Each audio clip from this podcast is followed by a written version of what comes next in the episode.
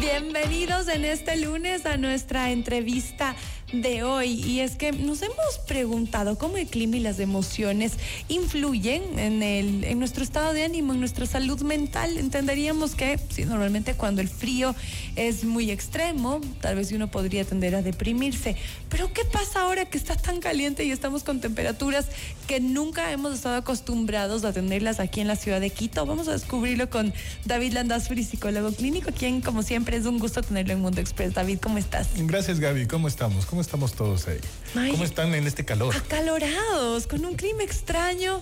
Si bien el amanecer en Quito es precioso, el cielo azul, se ve también en, la noche una, una luna divina, pero de verdad que que sí influye muchísimo el, clima, ¿no? Definitivamente en nuestro estado de ánimo, ¿no? Claro, es que eh, además, bueno, el clima influye de tres maneras la primera manera, que es una manera directa, por ejemplo, eh, en, los días en los que uno tiene demasiado calor o exceso de calor, comienza a haber una deshidratación. El, eh, uno se vuelve un poco más, les debe haber pasado, más, eh, tiene más ensoñaciones, que se queda así abstraído, mirando al infinito, imaginando cualquier cosa. Se llama ensoñaciones. Ah, no sabía el término. Cuando te quedas así como en neutro.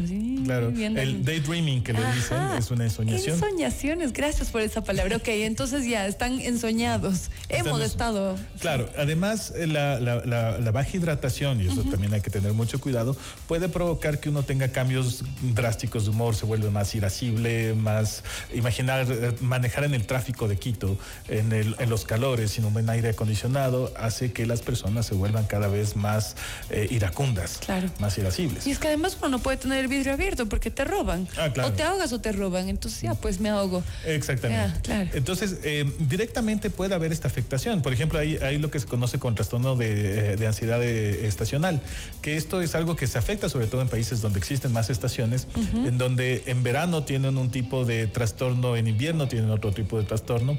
Personas, yo he hablado, he tenido la suerte de hablar con muchos migrantes ecuatorianos que cuando se van a otros países, a Europa, Escocia, a, algún otro lado, lo que más sufren es por no tener eh, esta relación que tenemos con el sol. nosotros somos hijos de Inti, nosotros nosotros somos hijos del sol.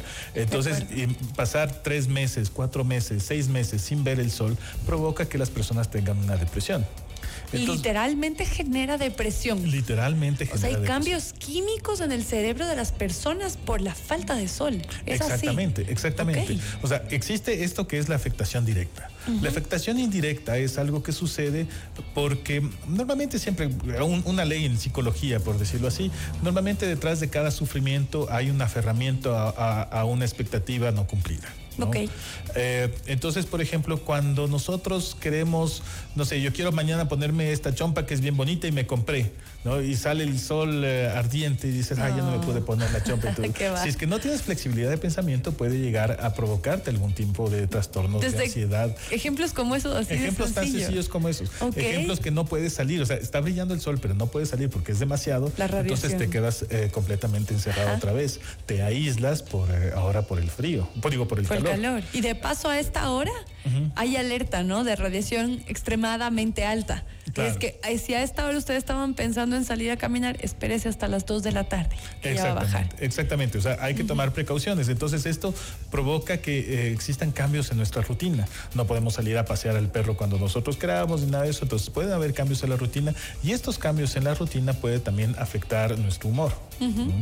Y el tercer eh, punto es cuando por hábitos emotivo, por dado por las circunstancias climáticas mundiales, por el efecto eh, ecológico, hay lo que se conoce como la ecoansiedad.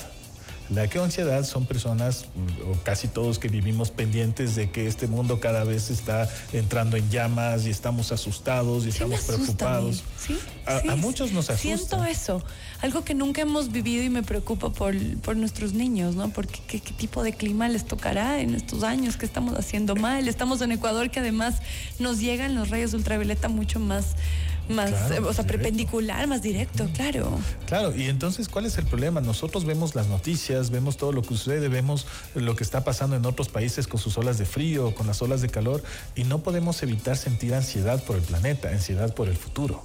Y entonces, ese tercer elemento en realidad que está ocasionando muchos problemas a nivel psicológico. Yo tengo algunos consultantes eh, que tienen eh, gran parte de, de su problema está dado por la ecoansiedad. Y de hecho, una de las recetas consiste en prácticamente tratar de pasear por eh, bosques primarios, ¿no? es, algo que contrarresta la ecoansiedad. y es que además que vemos que se prendió esta reserva ecológica y en el Ángel y que son tantas las hectáreas que se han perdido, uno sí se angustia. Yo había revisado un término que me llamó la atención, que se llama el trastorno afectivo estacional, que también tiene mucho que ver, bueno, nosotros podríamos ver las, todas las estaciones en un solo día. Ahora parece que solo tenemos verano todo el día. ¿De qué se trata este trastorno afectivo este, estacional? Este, trastorno normalmente está tipificado para eh, países que tienen cuatro estaciones, en donde, eh, por ejemplo, en invierno las personas se tienden a aislar más, eh, qué sé yo, en Canadá, por ejemplo, ¿no? En Canadá es un frío que nosotros los ecuatorianos no podemos ni imaginarnos ni siquiera. No entendemos. No, no, no, no, estamos hechos para eso. No, es, más, es más frío que meterse en el, congelador. ¿no? Eh, en estos espacios en donde no puedes salir al aire libre, eh, literalmente, por ejemplo, en Montreal tienen los, los túneles, se hace la vida bajo tierra, este, puede ser muy bonito y todo, pero eh, en estas situaciones donde uno se aísla tanto, un cambio de rutina en donde te quedas aislado completamente puede provocar una depresión también. Una nevada que no te permite ni salir desde casa, que no se abra la puerta porque estás, está lleno de nieve, claro. Es como un confinamiento, es como lo que nos pasó en el 2020, pero todos los, los inviernos. Y además cuando está oscuro, por ejemplo, cuando no hay sol también, me imagino que producimos más melatonina, ¿no? Claro, cuando estamos, eh, cuando, eh, cuando tenemos un clima adecuado, por ejemplo, para dormir bien, eh, necesitamos, tenemos una buena melatonina, dormimos mejor. Se estila que, de hecho, para dormir bien deberíamos tener un cuarto un poquito más frío, ¿no? No puede estar demasiado caliente. Entonces, si es que nosotros estamos con calores, estamos a 25 grados, 30 grados, puede ser demasiado caliente para dormir. A veces se estila más entre los 20 y 22 grados para dormir, para conciliar el sueño. Y ahora hablemos del calor, ¿no? Ya eh, eh, está, sin duda el, sol nos da vida, nos da eh, vitamina B, nos ayuda a, a, tener, tener muchas más defensas y tal.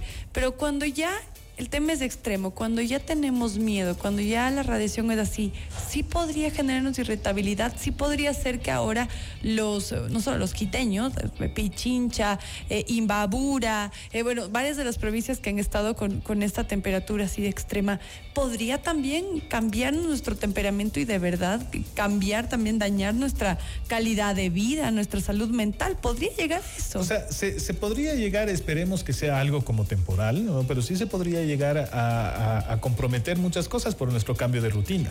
Sin embargo, la manera de contrarrestarlos es adaptarnos a, estos climas.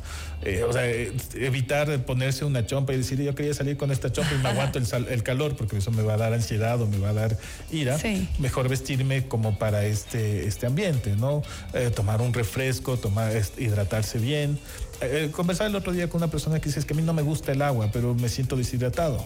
Es decir, bueno, ya no tienes que buscar que te gusten las cosas, sino hacer las cosas que necesita tu claro, cuerpo. Claro. Entonces, eh, la mayoría de las cosas en la psicología igual es tener flexibilidad para, para, adaptarnos a la Y sobre todo entender, porque habrá mucha gente que habrá estado con, con, incomodidad o malestar y no sabían qué les pasaba, pues ahora después de esta entrevista seguramente caerán en cuenta de que tiene que ver el aspecto climático. Estaba revisando ahorita para paz y calma de todos.